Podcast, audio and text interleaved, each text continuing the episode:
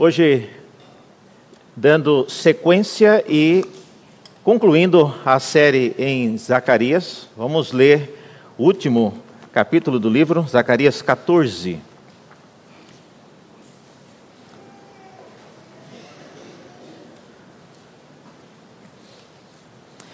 Essa já é a 16 sexta mensagem no livro de Zacarias.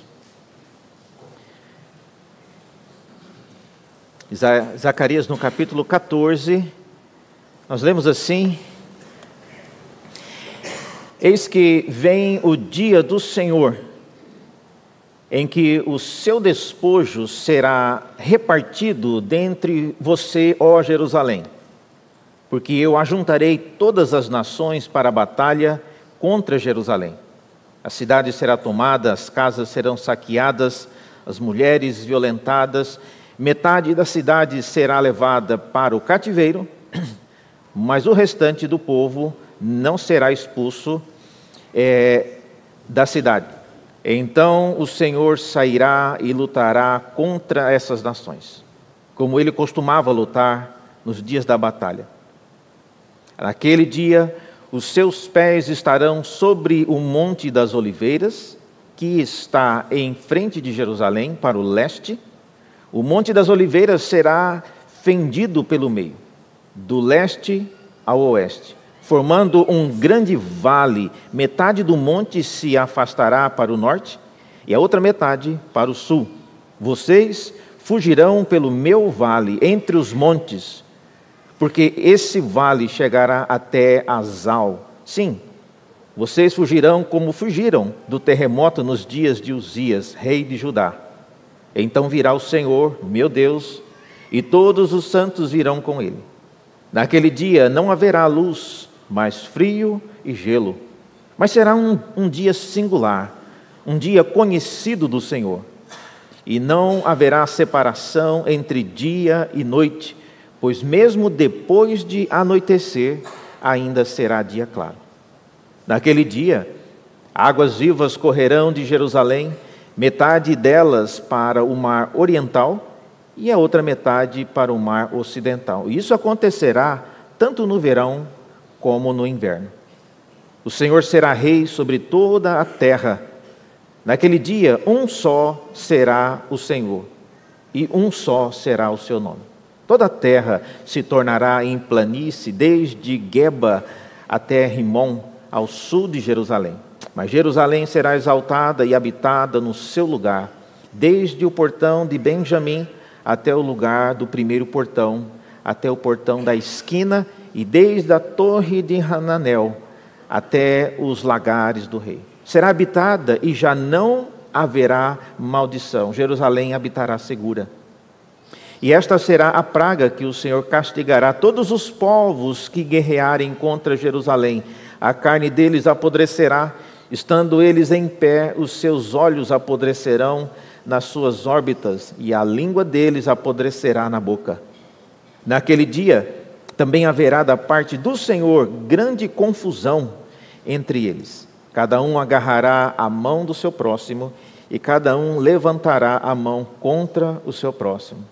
Também Judá irá lutar em Jerusalém e se ajuntarão as riquezas de todas as nações vizinhas, ouro, prata e roupas em grande abundância.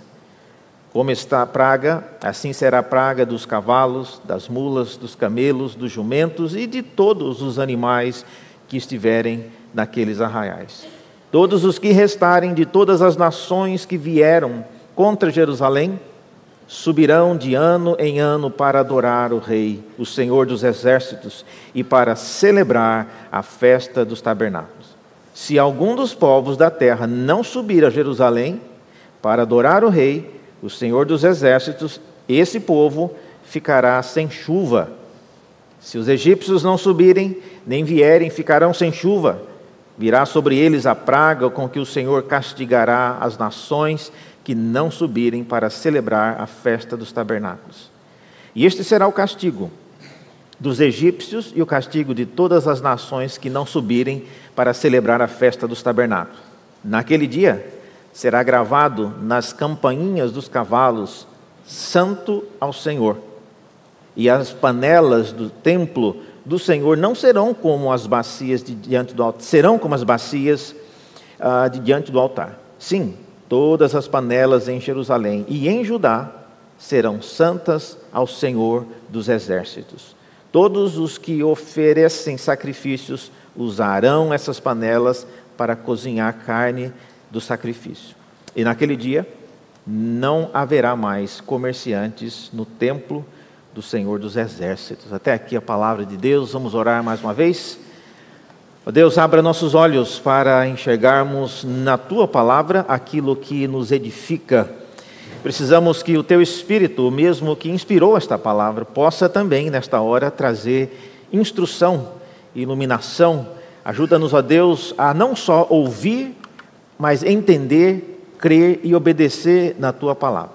Pedimos isso porque sabemos que, por natureza, não somos capazes e nem inclinados a fazer essas coisas.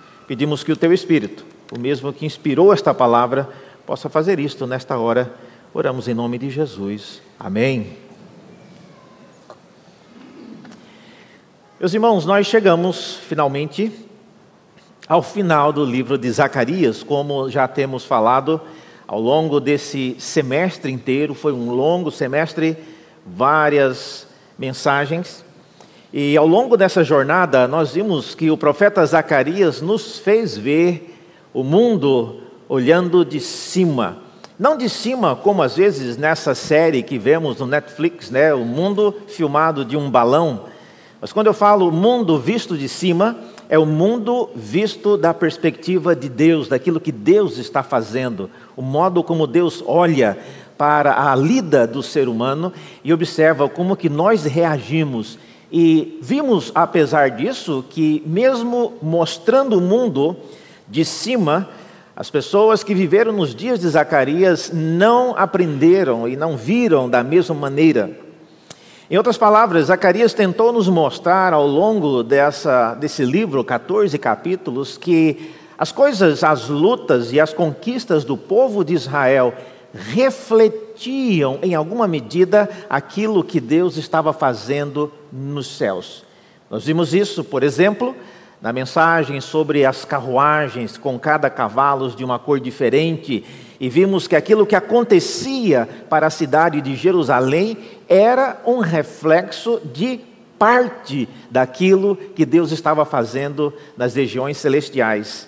Em outras palavras, Zacarias tentou nos mostrar, e cabe agora nós crermos nisso e vivermos ah, com essa perspectiva, mas o profeta Zacarias tentou nos mostrar que aquilo que nós vivemos em nosso dia a dia reflete aquilo que nas regiões celestiais Deus tem feito de maneira muito mais ampla a batalha que é travada numa dimensão que nós não vemos é muito maior do que aquela que nós participamos.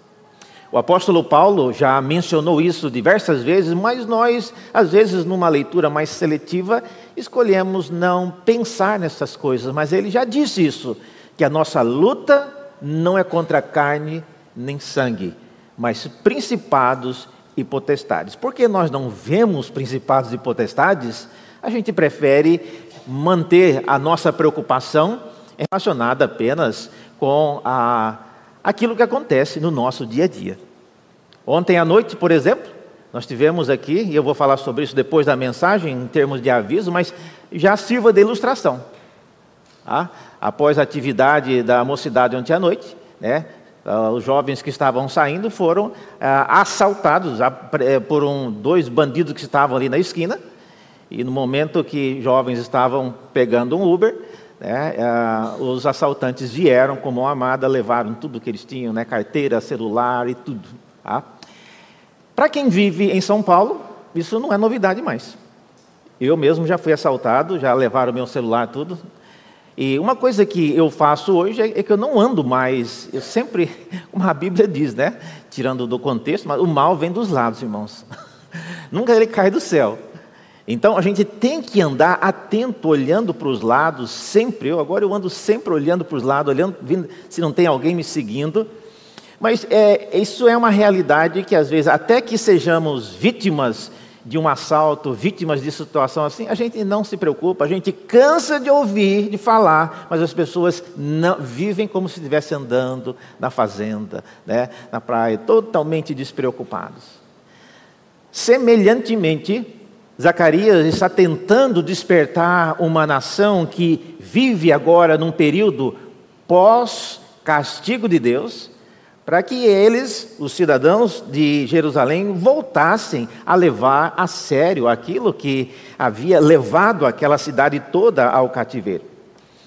E à medida em que nós caminhamos, nós vemos que o povo não não creu e a reconstrução dos muros e do templo de Jerusalém, aliás, Zacarias é sobre, é um profeta que falou e que monitorou esse processo de reconstrução do Templo de Jerusalém, ficou claro que a velocidade que os muros e que o templo seguia em sua construção não era correspondente com a velocidade que o povo reconstruía sua vida com Deus.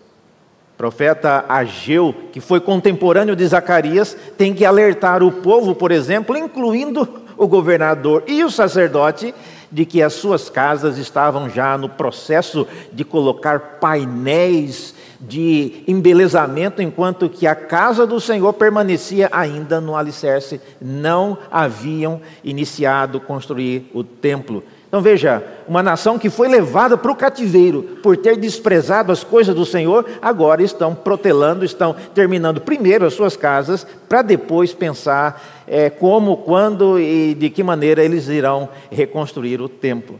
Então, isso mostra que o povo não estava, mas já havia passado, são 70 anos, uma catástrofe que havia acontecido há 70 anos, já não era mais objeto da preocupação deles. Da mesma forma, irmãos, isso que aconteceu ontem à noite aqui na porta da igreja, daqui, digamos, daqui a quatro, cinco anos, não, isso aí foi quatro, cinco anos atrás. Hoje é diferente, não, é, é diferente, mas é muito pior. E o povo de Deus precisa manter a perspectiva correta a respeito daquilo que Deus está fazendo. Portanto, a, a releitura que Zacarias faz de alguns acontecimentos na história do povo de Deus é importante para que nós entendamos por que Zacarias começa a relembrar coisas que já haviam acontecido. Nós vimos aqui em capítulos anteriores que Zacarias começa a falar, por exemplo, da queda de Jerusalém. A Jerusalém já havia caído, o povo já havia inclusive retornado para a terra e já estava reconstruindo a cidade. Por que falar dos horrores da queda de Jerusalém? E essa a pergunta que eu queria lidar com vocês nessa manhã. Por que Zacarias volta a refletir e a lembrar-nos de coisas horríveis que aconteceram no passado para uma geração que vive numa época diferente? E a minha tese é que o profeta faz isso para que nós possamos ver um futuro que, em vários aspectos, reflete e repete aquilo que aconteceu com Jerusalém no passado.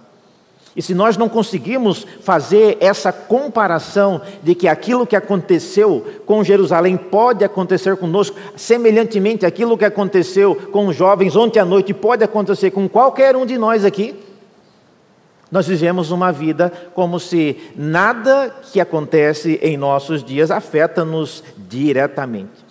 Nesse capítulo 14, como nós acabamos de ler, nós vemos uma releitura de um evento que já havia acontecido, a queda de Jerusalém.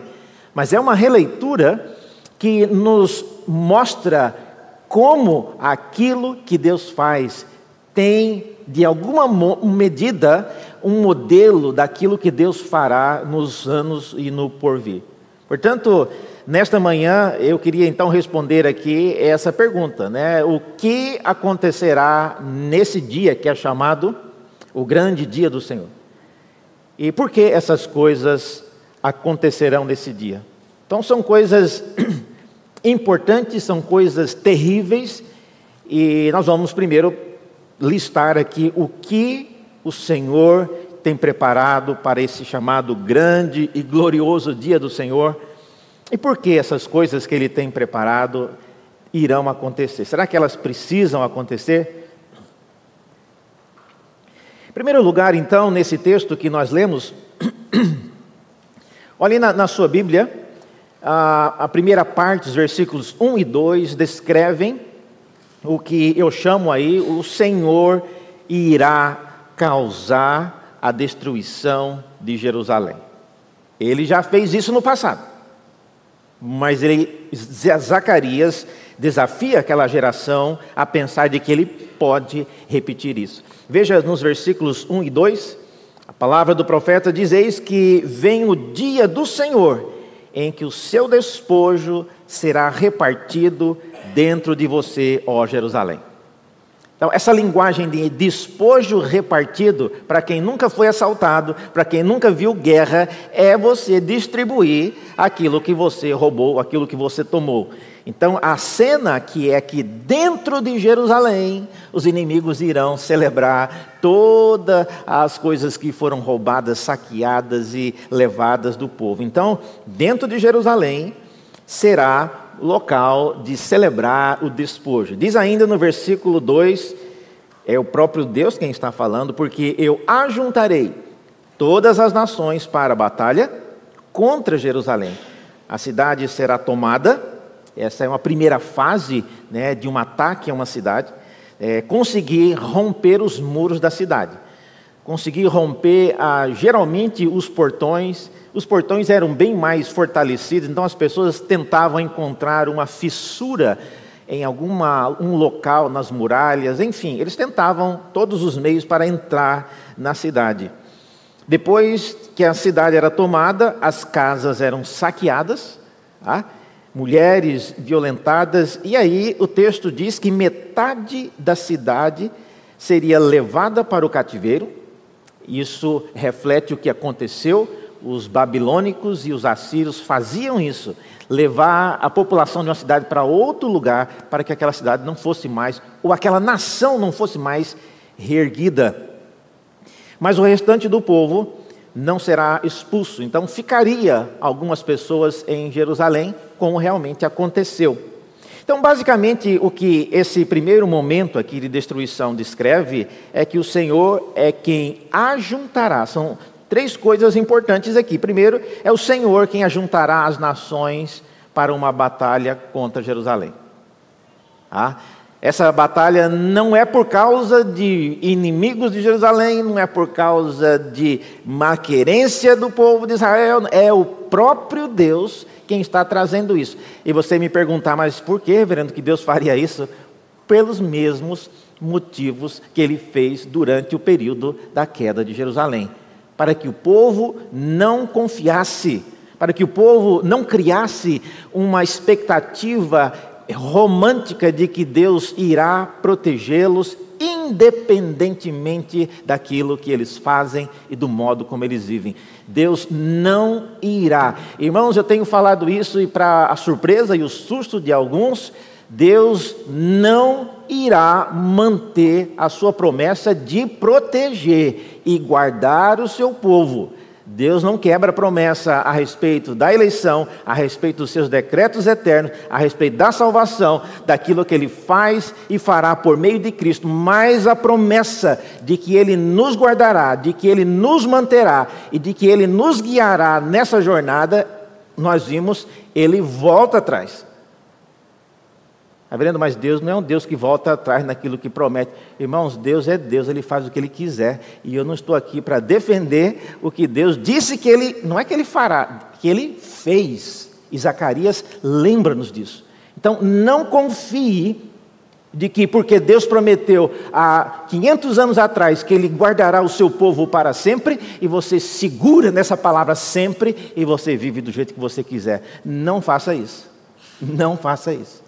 E é isso que Zacarias está querendo mostrar. Não confie nesse sempre, porque esse sempre, com respeito, repito mais uma vez, a, a segurança, a salvação, as bênçãos oriundas do pacto, não confie que esse sempre está guardado para você independentemente daquilo que você faz. Então, é, é, isso que o texto mostra: o Senhor juntará essas nações, a cidade será tomada, saqueada e violentada.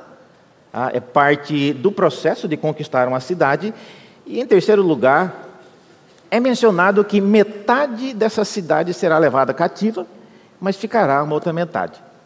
Para quem conhece a história de Jerusalém no período do Antigo Testamento, nós estamos lendo aqui um déjà vu. Isso aqui aconteceu de fato. Isso aqui é, é, parte não de uma visão, de uma ficção, mas é lembrar-se de algo que aconteceu no passado. Tá? Quantos não viram isso? Muitos não viram, mas eu, muitos aqui, talvez mais jovens, não se lembram é, quando da queda da cidade né, de Bagdá, quando as forças aliadas na época entraram e derrubaram a cidade de Bagdá. Né? A época, né, o Saddam Hussein era o ditador ali. E eu lembro até hoje né, da imagem daquela estátua dele de ferro, com a mão assim. Alguém laçou o braço e puxaram, né, os soldados puxando com algum trator, alguma coisa, até derrubarem aquela estátua. Então, são cenas que ficaram gravadas no início dos anos 90, ah, e, e essa imagem, com o tempo, você já não se lembra mais do que aconteceu, você já não se lembra mais dos horrores envolvidos ali. E o que Zacarias faz é isso: é lembrar-nos daquilo que Deus já fez e pelos motivos por que ele fez essas coisas. Então, nessa primeira parte, que é uma parte pequena, que mostra a destruição, e eu devo falar isso, Deus não está tão preocupado com a destruição. A parte boa do texto é bem maior. Então, a, mas essa é a parte que mostra que Deus, se for preciso, ele volta a castigar o seu povo mais de uma vez, se for preciso. A segunda coisa que acontecerá nesse dia do Senhor, o texto mostra, é que o Senhor sairá e lutará contra essas nações. Essa é a parte boa, é a parte que nos diz respeito, é a parte que mostra o Senhor saindo em, nosso, em nossa defesa. Primeira coisa que o texto mostra, e aqui nós vamos ver, irmãos, várias. Para quem conhece a história da Bíblia, ao ler Zacarias, você tem a impressão de que ele está contando uma história que você já viu parte delas acontecendo em outras épocas. E aqui o Novo Testamento, a vida de Jesus, são imagens que vão ser recorrentes. Eu não sei quantos de vocês fazem isso, quem assiste seriado no Netflix ou qualquer outra. Ah, se você saber onde foi que eu parei, aí você volta, aí você vai vendo a descrição de cada episódio. Aqui aconteceu isso, não, isso aqui eu já vi. Aí você, não, próximo, esse episódio é onde acontece isso, isso e aquilo. Esse aqui também eu já vi, vou para o próximo. Então, mais ou menos olhando, você sabe o que você já viu. Ler Zacarias e quem conhece as Escrituras é como se você estivesse olhando episódios que você já viu, em alguma medida, parte do que vai acontecer. E aqui, o que a gente percebe aqui, inicialmente, é que a linguagem reflete aquilo que tem a ver com os dias de Jesus. Começando pela referência ao Monte das Oliveiras. Veja aí no versículo 4 na sua Bíblia. É dito que naquele dia os seus pés, ou seja, os pés do Senhor, estarão sobre o Monte das Oliveiras, que está em frente de Jerusalém para o leste. Tá? Então, isso é uma referência né, a Cristo, né, ao redor de Jerusalém, ao ministério de Cristo. Ah, o Monte das Oliveiras era um local onde Cristo ia constantemente para orar. Então, quem está lendo essa história percebe a relação com a vida e a obra de Cristo. Posteriormente é dito que o Monte das Oliveiras será fendido pelo meio, do leste ao oeste, formando um grande vale. Metade do monte se afastará para o norte e a outra metade para o sul. Isso aqui é uma referência ao modo sobrenatural como Deus produzirá um livramento para Israel. É, nem todos participaram, digo, nem todos do povo de Israel, mas houve um famoso terremoto nos dias de Uzias. E pelo jeito, esse terremoto ele foi muito bem é, lembrado. O profeta Amós, por exemplo, ao profetizar, ele diz que a sua profecia foi dois anos antes do terremoto. E aqui, novamente, Zacarias fala desse terremoto. E o terremoto em si, na cidade de Jerusalém, não há relatos, obviamente, não há fotos de, do que aconteceu, mas aquela região é conhecida né, por ter terremotos e deve ter havido alguma fissura no solo, de modo que a referência de Zacarias ao vale do Monte das Oliveiras, sendo partido no meio e criando uma avenida. Obviamente, isso é uma linguagem alegórica daquilo que ilustra a expansão e o poder e a, e a abrangência do ministério de Cristo no Novo Testamento. E é interessante que toda vez que tem essa fissura, que tem essa divisão, nós vamos ver já já de águas correndo para um lado, para o outro, isso mostra, irmãos, a influência global, a influência que o ministério e a obra de Cristo no Novo Testamento acabará tendo para todas as nações. Versículo 5: Vocês fugirão pelo meu vale entre os montes, porque esse vale chegará até Azal. Sim, vocês fugirão como fugiram do terremoto nos dias de Uzias. Então, é, são referências àquilo que o acontecerá no dia em que Jerusalém novamente será castigada, mas ao fazer isso, Deus está tentando mostrar aquilo que acontecerá também nos dias de Jesus. E o final aí diz que então virá o Senhor, meu Deus, e todos os santos virão com ele.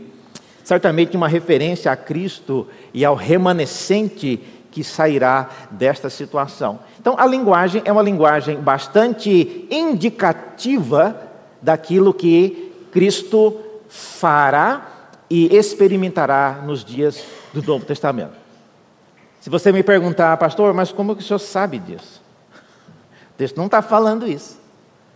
Eu sei, irmãos, porque trechos como esse, nós vimos na última mensagem, Jesus cita trechos de Zacarias como se referindo aos seus dias. Então, por causa disso, não é impróprio e não é errado você é, crer que aquilo que nós estamos lendo aqui, a alusão ao Monte das Oliveiras, a alusão àquilo que procederá de Jerusalém, tenha sim um impacto ao longo é, do progresso da revelação e, sem dúvida, nos dias de Cristo. Então, esse seus pés estarão nos Montes das Oliveiras é uma referência direta a isso. Em segundo lugar, ele menciona nos versículos 6 e 7 que não haverá mais dia e noite. Naquele dia, diz o versículo 6, não haverá luz, mas frio e gelo. Aí, para quem não gosta de frio, será um, um prato cheio né, de coisas, mas a referência aqui não é necessariamente que mudará o clima, mas é uma referência de que não haverá mais a estrutura básica da criação que fez a separação entre dia e noite, isso será alterada. Isso é uma referência a uma transformação cósmica daquilo que Deus fará nos dias em que Cristo retornar. Então, isso aqui não é simplesmente ah, de que não haverá luz, ficará tudo escuro. Razão por que vocês viram aí no final do versículo que, mesmo não tendo luz, é dito que depois de anoitecer, ainda será claro. Como é que vai ser claro se não terá luz? Então veja, o texto não está falando de forma literal de que não haverá mais nem o sol, nem a lua, viveremos num breu. Não é isso. Isso significa que a estrutura básica né, da criação será alterada, porque viveremos então. Isso aqui está falando então de um período quando Cristo retornar. Mais uma vez, no versículos 8 e 9, as águas vivas correrão de Jerusalém. Jesus menciona isso, dizendo que ele era a água viva, e o fato dessas águas saírem e escorrerem por toda a terra para o mar de um lado, o mar do outro, isso é uma referência também ao impacto e à abrangência do ministério de Cristo ao longo ah, dos séculos, e aqui estamos nós, as águas que vieram para o oeste chegaram até o Brasil. Ah, porque nós não somos judeus, nós não estamos na terra prometida, estamos aqui lendo uma Bíblia, uma escritura que reflete fatos que aconteceram naquelas regiões do mundo E hoje estamos aqui lendo e meditando nelas. Então, esse é um exemplo dessas águas que escorreram, diz o texto, ah, para uma metade veio para o mar ocidental, e isso correrá tanto no inverno como no verão, tá? é, e o impacto disso chega até nós hoje. Tá? Na sequência, ainda o texto fala que toda a terra se tornará em planície. Tá? Isso aqui não é para defender que a terra é plana, mas isso aqui é uma referência à terra, porque há um limite. Vocês viram aí? Toda a terra significa toda a terra, desde Geba até Rimon. Então não é toda a terra. Isso aqui é muito pequeno, inclusive. É a, a região da cidade de Jerusalém, que fica em locais montanhosos, e isso seria aplanado. Eu não sei quantos se lembram disso, mas o ministério de João Batista foi descrito em termos de alguém que vinha para aplanar os caminhos do Senhor. A linguagem de aplanar a terra é uma metáfora para destruir os principais empecilhos e a, rivalidades. Então, João Batista veio na frente para aplanar os caminhos. Então, é nesse sentido que o texto também faz alusão à terra aplanada, mas não o planeta Terra, mas a terra de Jerusalém.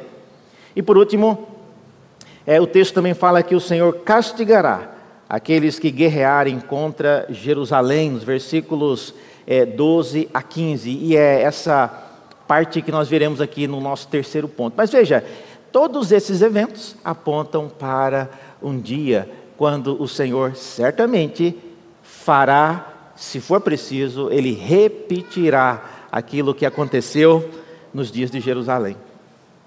Quantas vezes, irmãos, e quando eu falo e eu cito o exemplo do que aconteceu ontem à noite aqui na nossa igreja, é um exemplo que talvez nem todos passarão. E eu espero que não passe. Eu já passei, os jovens de ontem também passaram, mas nem todos passarão por isso. A pergunta é: o quanto nós conseguimos aprender com experiências que outras pessoas passaram? Ou você é daqueles que precisa acontecer com você para que você finalmente aprenda a lição? Nosso Deus é um Deus que não está interessado em construir templos apenas. Ele quer que o povo que se reúne, que congrega para adorá-lo, tenha uma vida transformada, entenda o que realmente está acontecendo neste lugar, envolva-se com a história da revelação, que nós somos parte e uma pequena parte dessa história. Do contrário, mas se for preciso, Deus repete a mesma história para que aqueles que só aprendem passando irão aprender e tomar a decisão na vida. Então, o Senhor sairá e lutará contra as nações, e ao fazer isso, ele mostra o seu cuidado. E por último, por que, que Deus vai fazer essas coisas? Qual é a finalidade dessas atitudes e dessas decisões que Deus toma Veja, nos versículos 16 a 19, o Senhor aí diz que ah, para que os que guerrearem e os que ficarem em Jerusalém venham todo ano para adorar ao Senhor. Olha só. Então, não é só para destruição, não é só para causar tragédia, mas por trás dessa ação de Deus há esse plano de trazer nações para adorar ao Senhor. Versículo 16 nos diz: Todos os que restarem de todas as nações que vierem contra Jerusalém, está vendo? Ele não está falando dos que estiveram em Jerusalém, é dos que restarem das nações. Que Deus irá lutar contra eles, irá destruir parte dele, mas o que restar é, dos que vierem contra Jerusalém subirão de ano em ano para adorar o Rei. E o Senhor dos Exércitos e para celebrar a festa dos tabernáculos. Então, o objetivo maior do que Deus está fazendo é congregar pessoas, é reunir pessoas para adorá-lo, seja aqui em Jerusalém, aqui em Jerusalém não, lá em Jerusalém, ou aqui em Santo Amaro, ou em qualquer lugar na face da terra. E hoje nós temos visto certamente Deus sendo adorado ao redor do, do mundo. Eu estive num encontro em 2010 na África do Sul, é, chamado Encontro Mundial de Lausanne. Esse encontro acontece a cada 30 anos para avaliar como anda a expansão do Evangelho no mundo inteiro. é interessante você observar como, é, às vezes, é, você nem tem ideia do que Deus está fazendo nos rincões deste mundo, em lugares que você tem que olhar no mapa para saber onde é. E eu fiquei no quarto de uma pessoa que estava comigo lá no hotel e ele era da ilha Guam. E no começo eu fingi que sabia, ah, sim, Guam, ok. Tinha a menor ideia onde era Guam. Nem o tamanho dessa ilha. E depois, óbvio, assim que ele foi no banheiro, eu corri no mapa para ver onde é Guam. Guam está num local cheio, milhares de ilhas que formam uma quase que uma constelação é, de territórios pequenos, mas eh, juntando tudo é muito maior do que toda a Europa, os Estados Unidos. Mas eu não tinha a menor ideia do que Deus andava fazendo em Guam. Eu não tinha a menor ideia de como o Evangelho chegou em Guam, de como Deus é adorado naquelas partes do mundo. Meus irmãos, se você quer ser uma pessoa que entenda e que valorize o que Deus está fazendo, seja alguém que envolva, não é simplesmente ouvindo notícias sobre missionários, é, é mas é olhando, hoje a gente tem tanta facilidade de olhar no Google Maps e, e ver onde é isso. Você pode até dar um zoom e andar na, lá na, na, cidade. Tem agora o Zoom Street View, que você entra e começa a olhar. Olha, olha aqui, né? estou lá em Guam, né? olhando pelo computador. Isso nos faz ser pessoas com uma mente mais é, voltada para o que Deus está fazendo no mundo. Mas aí está Zacarias mostrando que Deus fará isso para que as pessoas que um dia guerrearam contra Jerusalém possam vir e adorar. Aí isso é coisa que só Deus faz. Fazer com que alguém que um dia nos causou mal venha nos adorar. É como se esses dois bandidos que assaltaram os jovens ontem à noite aqui, vamos chamar eles aqui para o culto amanhã. Melhor não, vamos olhar, deixa eles entrarem sem um revólver, né? Está no livro dela, né, um livro, um texto que a, a Beth Portela escreveu, da história, não sei quantos conhecem, né, mas ela foi assaltada uma ocasião e, e na casa dela o ladrão levou as coisas na garagem e, e naquela correria de. Isso há muito tempo atrás, viu gente? Ela já escreveu isso porque é uma história passada. E o ladrão saiu correndo e ela correu atrás do ladrão. Ah, ela queria pegar o ladrão, fazer o que? Eu não sei, né? É, o ladrão armado e ela correndo atrás do ladrão, porque ela tinha levado a bolsa dela. E ela corria e gritava para as pessoas: Ó, oh, ladrão, ladrão, roubaram a minha bolsa. E o pessoal teve compaixão e pegaram esse ladrão né, para ela. E ela chegou lá atrás e ela, ah, esbaforida, e o pessoal que viu o ladrão já começaram a dar umas bofetadas no ladrão. E, e aí ela chegou na frente da multidão e falou: Deixa para lá, esse é o meu ladrão, não quero que ninguém mexa no meu ladrão. e depois ela conta no seu relato que ela providenciou, talvez, entregar uma Bíblia para o ladrão, o ladrão dela, né? O meu ladrão, ninguém basta no meu ladrão.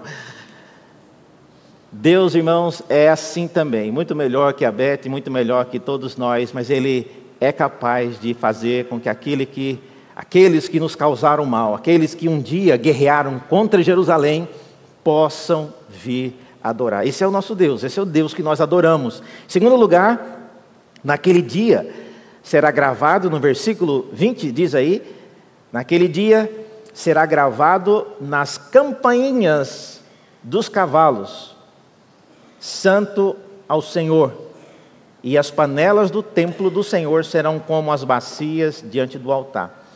Eu não sei quantos sabem o que é campainha de cavalo. Né? Isso aqui tem, você tem que conhecer é, interior, porque animais no mundo antigo ou no interior do Brasil andavam com o chamado campainha de, de cavalo, é a tradução aqui na nova Almeida atualizada. Mas isso também, para quem conhece, é o chamado polaco. É um sininho que andava aqui, pendurado no pescoço do, do animal, de cavalos, de animais, porque é, o dono do, do, animal via, escutava né, o, o sino né, dos animais, sabia se estavam perto. Se o polaco parava de, de sinalizar, ou o cavalo tinha morrido, estava dormindo, ou tinha fugido. Então, era uma maneira de sinalizar a chegada.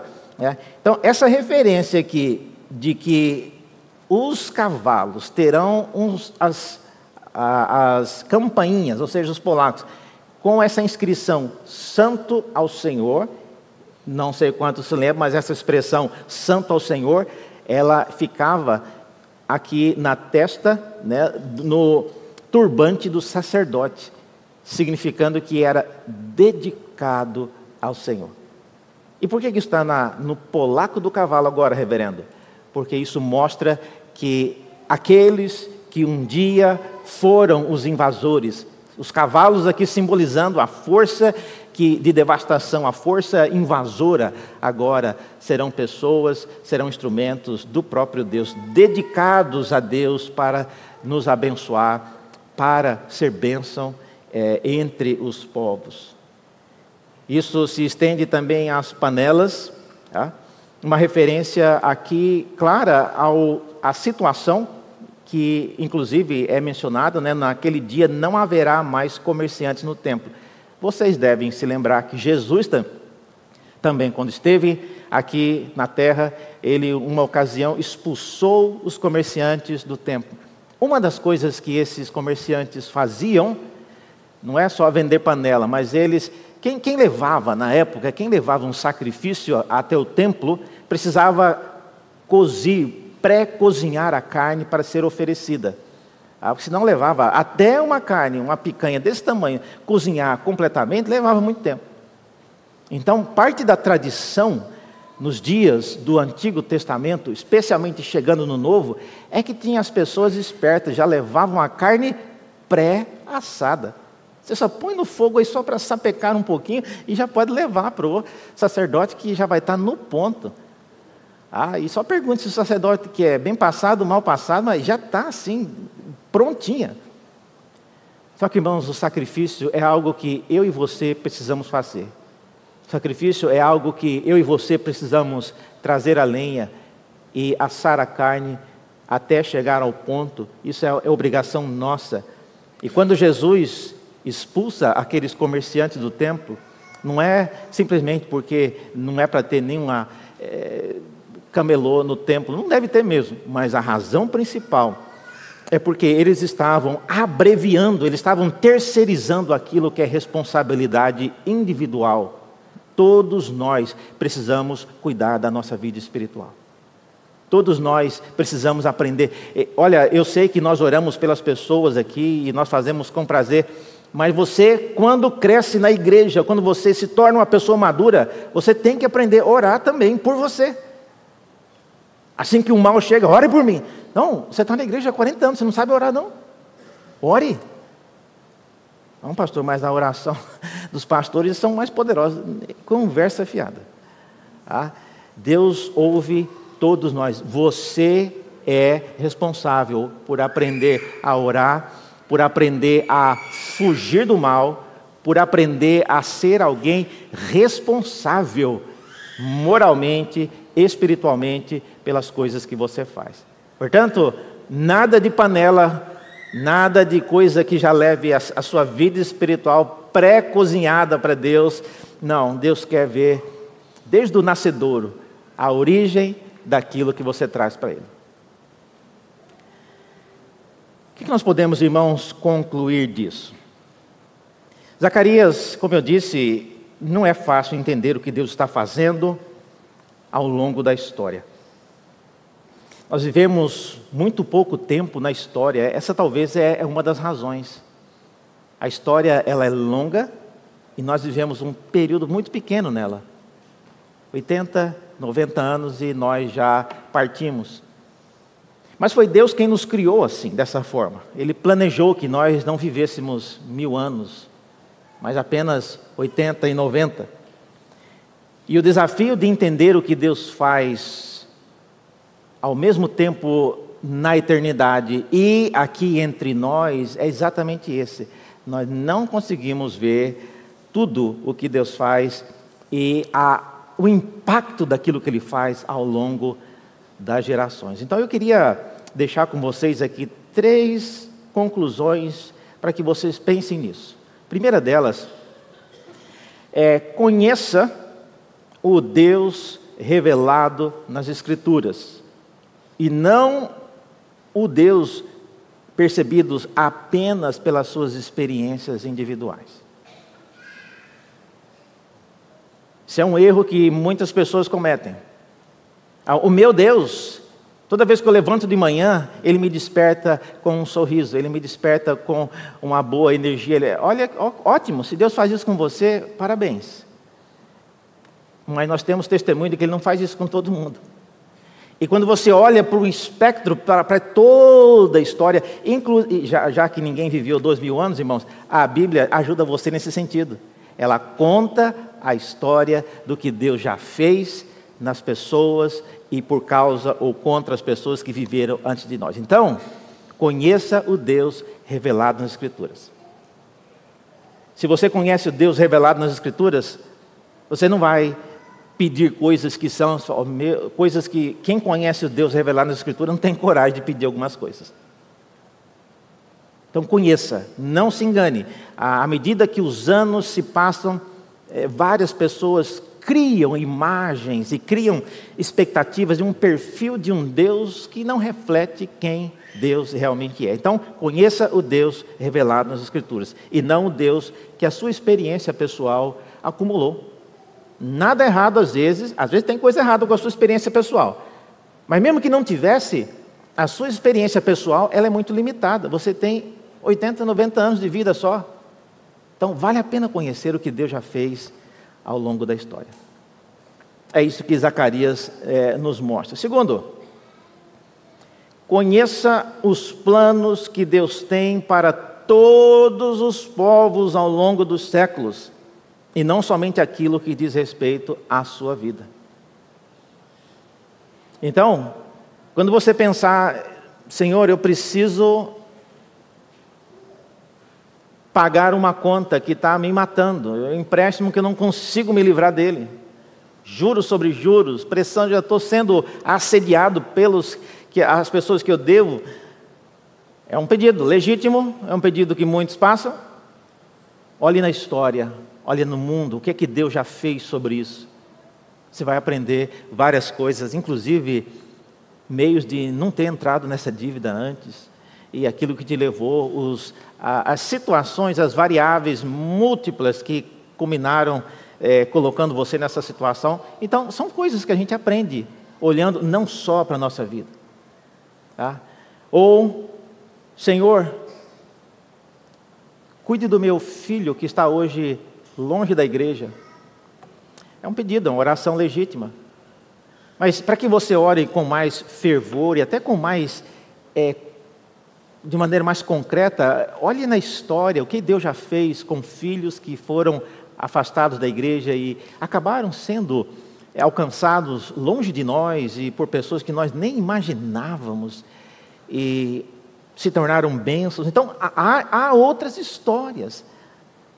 E não deixe que a sua oração seja apenas traga o meu filho de volta para viver aqui debaixo da minha saia, para fazer o que eu faço, para repetir as coisas que eu faço. Porque o que você faz pode estar, inclusive, errado. E você não quer que seu filho seja igual a você. Você quer que o seu filho seja cada vez mais parecido com Cristo. Esse é o objetivo. Então, conheça os planos que Deus tem para todos os povos. Tá? Brasil não é uma exceção, São Paulo não é uma exceção. Nós somos parte do que Deus está fazendo ao longo da história. E por último, irmãos, conheça e entenda o modo como os planos de Deus sempre convergem na pessoa e nas obras de Cristo. Quem conhece o Deus revelado nas Escrituras, mais cedo ou mais tarde vai começar a perceber isso. Tudo que Deus faz, em alguma medida, em algum tempo, culmina para tornar a pessoa de Cristo, aquilo que ele fez e aquilo que ele é, em destaque. porque é quando nós valorizamos, quando nós entendemos o modo como a nossa vida e o nosso, a, o nosso projeto de vida sincroniza com o que Deus está fazendo por meio de Cristo, é aí que a nossa vida então entra no passo, no ritmo do reino de Deus. Deus não tem nenhum problema, irmãos, então, em destruir sonhos. Ah, Deus quando for preciso, Ele é um Deus que destrói sonhos, que Ele acaba com expectativas, mas para criar a expectativa correta. E a ilustração que nós temos disso é com Jerusalém. Ele fez isso várias vezes. E hoje, Jerusalém está ali na Palestina, onde é o templo, onde era, onde foi o templo de Jerusalém. Hoje é a mesquita de Oman. Ah, e o povo de Israel mesmo não pode nem chegar ali perto para construir nada ali. Acabou. E isso está aí já há séculos. Então, para que nós que vivemos hoje em São Paulo, o que, que a gente aprende disso? Essas três lições, eu espero. E que as palavras do profeta Zacarias possam nos ajudar a sincronizar a nossa vida com o que Deus tem feito no mundo. Vamos orar?